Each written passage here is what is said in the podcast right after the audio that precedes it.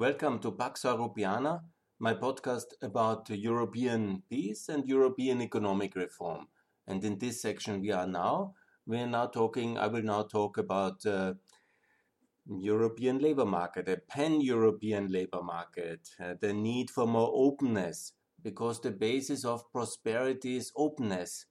Openness is the key to prosperity if you're just you know alone at home the prosperity is less interconnectivity less uh, maybe also cooperation because that's the idea how prosperity is developing. And we see this corona phases is very negative for our prosperity. Anyhow i digress. I don't want to talk about corona but i want to talk about the labor market and the need to have a pan european labor market what I mean with this, because you know, in the European Union, obviously we have free movement of labor. That's one of our four fundamental freedoms, and that's really very good. I'm so happy about it. I feel such a great sorrow and sadness uh, for the British to leave uh, these great opportunities, and it does so much harm to so many British who uh, worked already in the European Union and it's uh, we are 27 countries. Many British are working and will work in the future as well, but it's much more complicated for them. And I feel also great sorrows for the many uh, Europeans who contributed to the British success stories of the last uh, 44 years of membership. And I want to remind the British friends that they were relatively poor before they joined the European Union. And exactly when they joined, they went into complete uh, IMF bankruptcy. So the idea that you will be very successful without a pan-European labor market or the European labor market where you were lucky to be in, it was really very successful for everybody. I don't think so. Anyhow, obviously, we should find the agreement to continue to be exactly in this pan European labor market. This should be a labor market including the United Kingdom, Ukraine, the Balkans, EFTA countries, and a substitute uh, for the um, uh, internal market. Uh, obviously, we cannot have completely free movement between countries which are not or a member of the European Union. Both sides will not want it but we need to uh, find a substitute. And we have to include also the United States of America and Canada in that as far as possible. Meaning, basically, what is the idea? That when you have a, a, a, contract, a labor contract, and a position to work there in this country, and uh, this is one of this pan-European labor market, then it should be less problematic with a work permit and with a labor permit and with residence permit. We must make it as simple as possible. We must be as open as possible. Obviously, it's no longer a right to work in the United Kingdom, or it's obviously very complicated now today to work in the in America for Europeans. But this must change. We are cutting ourselves with a knife in the finger if we really uh, restrain these opportunities. And it's like a heavy burden on our economy, all these uh, regulations and uh, blockages on mobility. I mean, that's the idea of a continental union. Why we do it? If anybody thinks we could develop prosperity in these small, tiny, segmented labor markets, which we um, basically had inherited from the past before we had this free movement? I don't think so. And it's against every economic sense that this would be possible. And America would never be so rich without these gigantic opportunities and free movement of people all around the fantastic um, United States of America, where you can work from Hawaii to Alaska to New York, and you don't need permits and you have no restrictions and you can just move. Uh. It's just communist countries which force people on their place of residence because they are afraid of the markets. Uh. In China, you have to register. In Russia, you have to register and you have to stay where you are. This is the, um, the Soviet Union, North Korea. No, there must be more freedom and we must have a pan-European labor market. And I always cry, um, really, my heart is breaking when I see all this nonsense of uh, poor people from Albania, from Bosnia, from Serbia, from Kosovo coming to Austria and to Germany looking for work. And some of them sadly abusing the asylum system because what they really want is work. And then we catch them with the police and send them back. Isn't it a shame? what a waste of lifetime, of taxpayers' resources, of lost opportunities for our friends from uh, Europe, uh, from European Balkans, and also for the European economy. Then we cry in the television, we have a lack of uh, skilled labor force in Germany and Austria. We have a lack of caretakers in the in the hospitals. We have a lack of uh, skilled uh, special uh, specialists in the manufacturing. While we send the Ukrainians and the Balkan people back to Ukraine, I really could. Uh, um, I don't want to. I, I decided not to use any slur words and negative words on my podcast, but you can think about all the words I would like to uh, use for this policy. And you know, it's a tragedy and it's totally unfair. It destroys um, opportunities. It is very unfair for these poor people. It's a costly policy full of nonsense.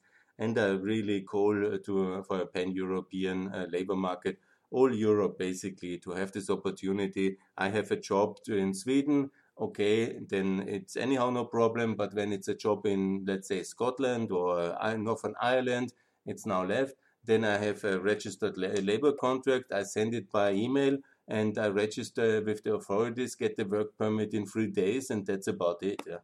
And the same should be for Kosovo, for Ukraine, for all the countries in the future who will join the European Union.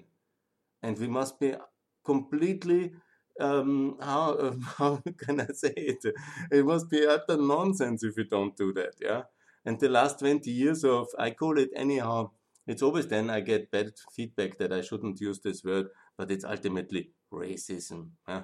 It's xenophobic nonsense. It's socialism. It's uh, you know socialism on the economic side, and the other thing on the uh, it's to simply uh, where extreme right wing ideas and extreme left wing ideas have occupied the mainstream of the economic and societal thinking. Yeah, it's so sad.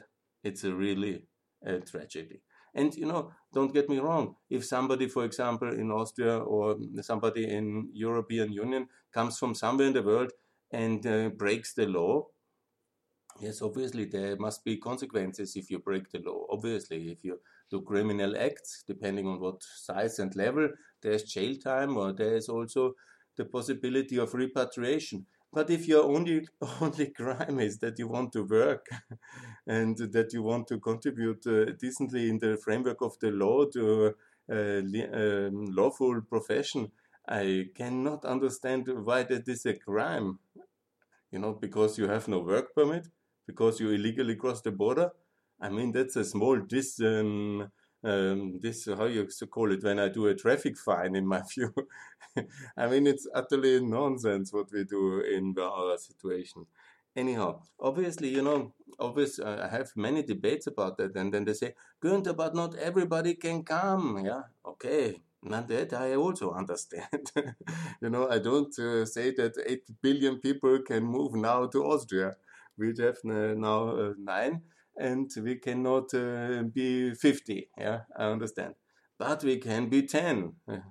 And the proof is in the pudding because we were, when I was at high school 30 years ago, we were 7.5 and now we are 9. And we are much richer. We are much better. We are much more, we have more buildings, more people, more prosperity. Our prosperity has doubled. So where's the problem? Yes, where's the problem? I cannot see it. Yeah, it's a little bit more colorful in Vienna, more languages are spoken, and I want to remind you that it was always like this. Yeah, Vienna was a multicultural uh, capital of a great empire 120 years ago, before some crazy politicians started a crazy war and brought so much destruction. Vienna had 2 million people in the year 1913. It even was a bit bigger than during the war when a lot of refugees also came to Vienna. But then, uh, let's say 2 million. We have not even reached that level today. The, it's about 2030 when the estimation is that we will be back at the same level of population uh, like 100 years ago when the world had maybe 2 billion people and now it has 8 yeah you see we relatively have lost a lot uh, and we are not really so successful and the disasters of the last 100 years of bad politics in europe okay it's getting better the last uh, 40 50 years yeah but uh, we have a very tragic 20th century, and it has hurt us in population, and many people from Europe left uh, to better places, especially to the United States of America. And they are much more successful there because it's the more competitive economy. Anyhow, I would like that to use that. I think you understand the direction.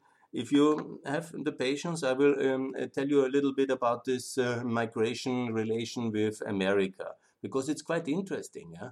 Throughout the last uh, about 400 years, and especially in the 19th century and in the beginning of the 20th century, it was uh, millions, millions of Europeans all over the estimation is over 200 million Europeans, which went to all Americas, yeah, which left. Yeah, it's quite a big and astonishing number, and they left for a better life, and many found it. And uh, this is uh, we were not the great continent where everybody wanted to stay. no, no, no. Most people wanted to leave, yeah, because adjunct poverty and mismanagement, autocracy, constant uh, uh cycles of revolutions, war obligatory military services, uh, uh, press ganged into some kind of foreign wars. It was a pretty much a disaster in Europe. And the better world was on the other side of the Atlantic, and people took great risks and great costs uh, to. It was not like this that, that you can return in a way. It was a one way ticket to a difficult life, but you had a better jurisdiction there. You had the promise of a better future for your children, and the people took it. Yes.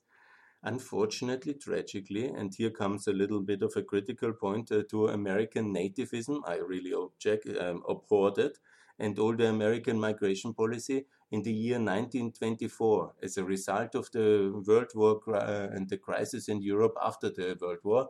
America has blocked the immigration in a very terrible decision in the year 24. Then was the so called quota system introduced, and it stayed until 65 when the Hart-Celler Act uh, removed it, and actually it only started to be easier for Europeans.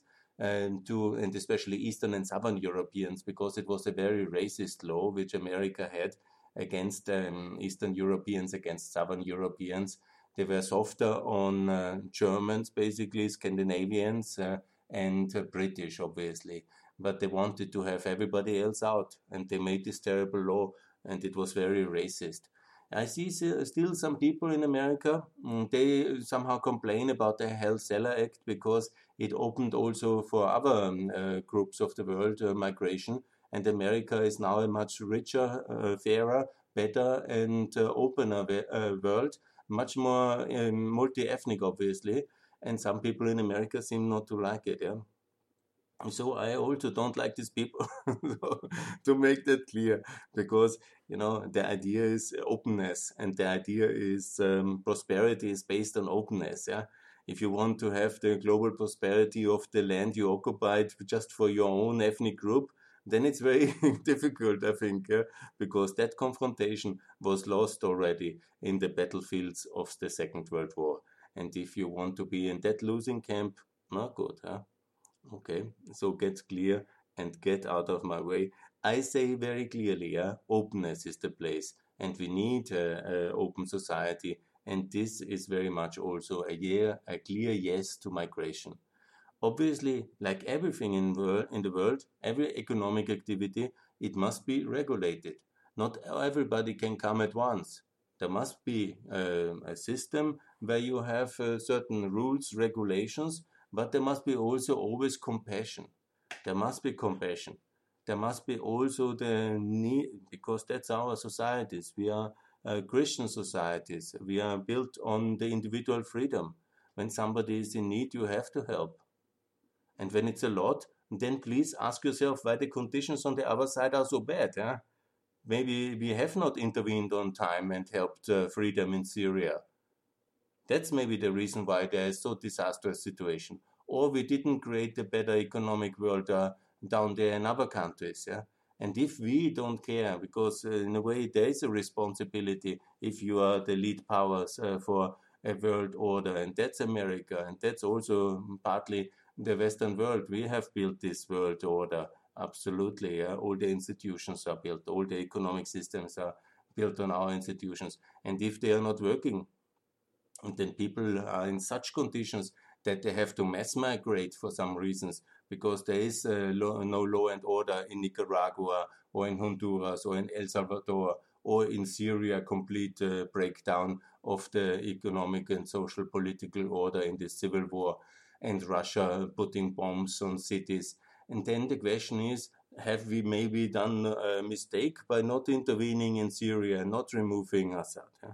And so on and so on. It's also a big question. We have to see the analysis. If there is a, a situation, people normally don't want to walk many thousands of kilometers uh, under great danger and deprivation just for a very insecure future in a foreign land where they have no help friends and speak no languages and have no skills uh, to really succeed without help. That's a huge risk to take.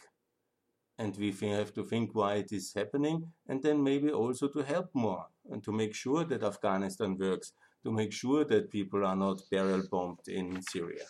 Okay, sorry to get me started. I'm talking about the labor market here and I digressed a lot. Nevertheless, the labor market. In Europe, I was clear. In America, I explained bravo to the Hart-Celler Act, bravo to the openness. America, amazing success. It is now it from 1990 it was 250 million people. Now it's 330. So it's 80 million new Americans in 30 years. That's enormous progress. That's enormous additional opportunities, consumers, taxpayers, prosperities, ideas. Yeah, that's really the what drives America. It's that new people are welcome and they can make it there. That's the song. you can make it in New York, you make it everywhere. And that's exactly the idea. And also in Europe, we have to be more open. We have to celebrate diversity more. When I see the American government now and I see uh, all these uh, great uh, um, personalities from all different uh, groups, uh, from Indian American, from African American, um, and American Indians. this is really amazing. When I see our European Commission, is everybody is as white as white can be. we even think it's great that we have women represented. I mean, that's always the great thing. We say, oh, we have gender balance, yeah? as if that would be the great achievement in the year 2020. Anyhow, it is unfortunately, yeah. But um, because we are a bit behind in that one, but we have to also more open. We always think it, it is amazing. In Austria, for example, we have one minister She's uh, from Bosnian descent. Actually, she was living in Bosnia until she was 10, and then her family migrated to Austria. And she was basically raised and born here in Austria. She is Austrian for all extent and purposes. Yeah? And then she became minister, and that was our great um, sign of uh, diversity and prosperity. In a way, it is. Yeah? It's very good. Yeah? And, and I want to be clear about it. But you know, we have um, rarely people from uh, different colors, of different continents in real political power or in any kind of civil administration responsibility. We rarely have that in uh, Central and Eastern Europe, and that's uh, not good. We have to be more open to the world, and that's also the basis for prosperity. Good, I'm talking a bit about migration, I'm talking about the labor market here, the pan European labor market.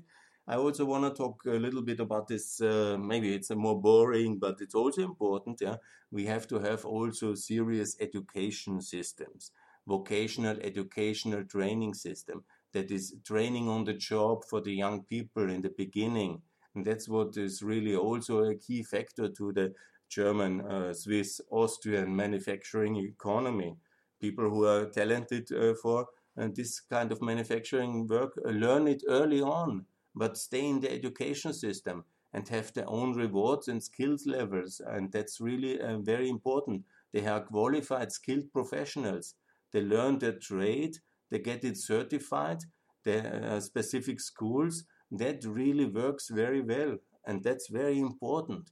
And also to work with the business community, with the SME community, what is really important in skills levels in the future, and assign the technical education training and VAT. It's called vocational educational training, not mixing it up with the other VAT, with the my pronunciation always a problem. It's not the value added tax, it's the vocational educational training. That's basically on the job skills enhancement. That's really so important. That makes also uh, one of these uh, reasons why we have these uh, skills levels in in Europe and, and especially in Germany and Austria, Switzerland, but also in Poland and in many Central European countries. This traditional uh, from from the ancient uh, medieval tradesman and um, and handicraft tradition uh, that the skills are given further by generation to generation. That's basically then the modern version of it. Works very well. Also, we have to pay as a consumer then for the skilled um, uh, experts in the various uh, trades, often connected with the construction industry, from the electrician to the to the people who do the installation in houses. Uh, I don't know all this English uh, vocabulary on that one, but that's really important. And I see in some countries they have less um, focus on skilled vocational educational education certification. Uh, then it's called the free market. Everybody can do everything. Yes, but do you really want to have unqualified personnel doing the electrician work in households? There's also consumer protection ideas and also qualification uh, uh, ideas behind it, which I think are very important. And it actually works very well. And then you can keep also a manufacturing core in a country and uh, you develop your industrial base very well it's not always everything made only with robots. And also in the future, it will not be robots making the electrician work in households and in build build houses like that. I don't think so. Yeah? Even when robots will do a lot of manufacturing jobs, no doubt. But key skills matter. And then comes also the issue of flexibility. We have to have a flexible labor market it's very important that all this kind of Soviet ex-communist uh, like uh, turning the private sector employees in a state servant, yeah, and having him from the age of 20 to 60 in the same job. That's all utterly wrong. That's all not working. And it creates a lot of dependencies, it creates a lot of conflicts, and it creates a lot of inflexibility because maybe there would be much better opportunities for this skills level for this person in some other opportunity. We have to create some more flexibility. And we have also to look and also not fire and hire. Of course, everybody must have rights, protection, and so on. This is important. But, you know, to make uh, also changes possible. Uh, if the Italian labor market doesn't allow it and then the Italians are lagging so much behind, Here's the reason. Don't look any further. This must change. And also in France. In the private sector, you have uh, maybe two, three months of a, of a, um, a payment when you leave. That's what we have in Europe, depending on the contract. But that's it. And then you look for another opportunity. And this, uh, the social rights, the um, pension rights, the unemployment benefit, they don't have to be connected with this labor uh, contract specifically but they must be in general with the person. This is so important. Yeah, people should not be in any kind of long-term dependency by I lose this, I lose that. You know, they should be carried with the person, yeah? and not any kind of uh, creating dependency long-term between one specific company and one person, and then all this kind of uh, difficult. Uh, when it doesn't work, it doesn't work for both sides then there's another opportunity in the open market. This is important. And this is much important uh, macroeconomically, but also personally. When you stay too long in something which is not working for nobody, it is not um, good. It might be some secure employment, but we are not uh, in the 19th century of poverty. There is opportunities out there. There is a lot of opportunities there. And if they are not there, then exactly they are not there because the few selected uh, lucky have occupied them. and uh, there is not enough flexibility because otherwise there would be. That's important. Yeah.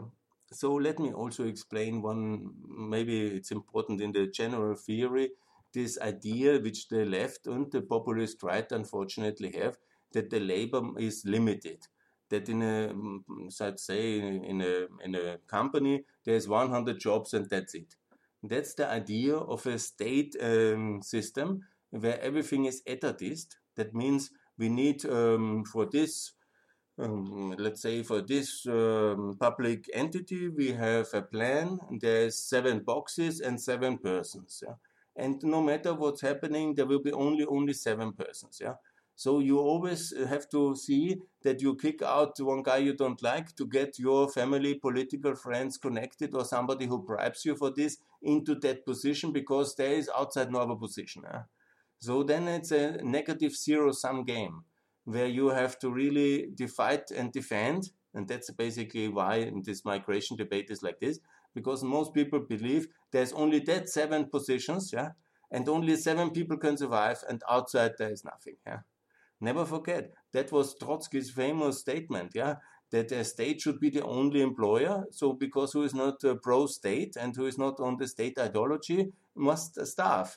That's the idea. Uh, so, basically, when you believe in this limitation that everything is a zero sum game, everybody against the next, and next, and only the insiders get some jobs, then obviously you have to be in the jungle and fight everybody outsider. But the world is not like this. The economy is not like that. Yeah? It's not so. Huh? you know, if it would be like this, why could now uh, 8 million people uh, live uh, decently and have, okay, maybe not everybody lives decently, but that's in very terrible areas where the law and order has broken down or never arrived, yeah? like in Central African Republic or in Syria. But in the rest of the world, there is opportunities and especially in the free market, not it's not free market, but in the market economies of the Western world, there is so many opportunities. People want to come here because there are great opportunities. and so, please, uh, the cake gets bigger. That's the simple way to say it. How? What I mean with this? It's not a competition for the cake and then it's eaten but by working, by contributing, by innovating, by producing something, by creating value, there is more opportunity for everybody. And so the whole economy grows. And optimum, it outperforms the population growth. And it does. And that's really wonderful. And man, that's the magic of the market. and it's you don't like the magic okay? Some people don't like this argumentation of the magic market yeah okay it doesn't matter.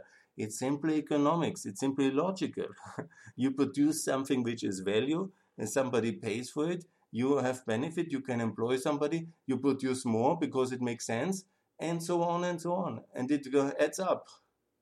And, and the last uh, 2000 years are great example. And especially since we have a really good technology market economies, the last, since basically the, the big growth of the global economy came with the end of the Napoleonic Wars, basically.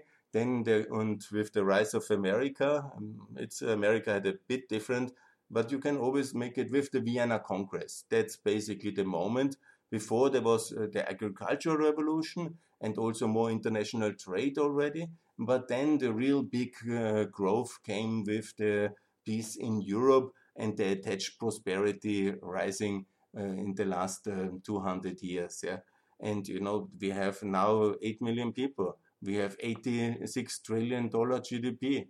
I man, that's an we have a global GDP uh, per capita of about eleven thousand uh, dollars obviously, you know, there's always issues of inequality, of um, social justice. There's always issues about uh, Syrian war, about uh, China in some regions, how they treat the minorities, about Russian kleptocracy. Yes, yes, yes, yes, yes. Yeah, I know.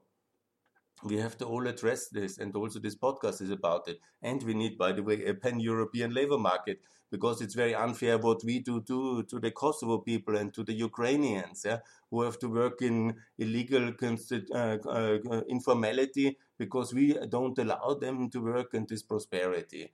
And if anybody in Western Europe tells me he's poor, this, his life is complicated. I mean, there might be always personal tragedies, obviously, yeah. But if there is, anybody tells me that in, in a normal situation, his life is very hard, then compared, please, to the Kosovo labor immigrants uh, who come by autobus uh, to Germany and get rejected, and then three times, four times, and try to still come because there is no opportunity back home and they need a better life here. And we treat them so badly.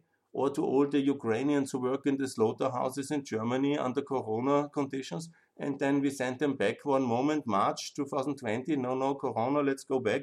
Then they stand in the in the border and uh, for days. And this is all a complete mess what we're doing. That was again to the labor market. Yeah? you know, obviously, there's many issues to be improved in the world. Yeah, but one of the things we can do relatively simple is to be a bit more open and to create better labor market conditions, and especially to allow the Europeans from the Balkans and from Ukraine to work on the European labor market and find some settlement with America and the UK to allow reasonable access to our mutual labor markets. And I think on these points, I will close now, but a lot of prosperity we miss because we are not open enough and we are not reasonable in the labor market. And I call everybody be more open, be fair, and give opportunities to everybody. Thanks a lot.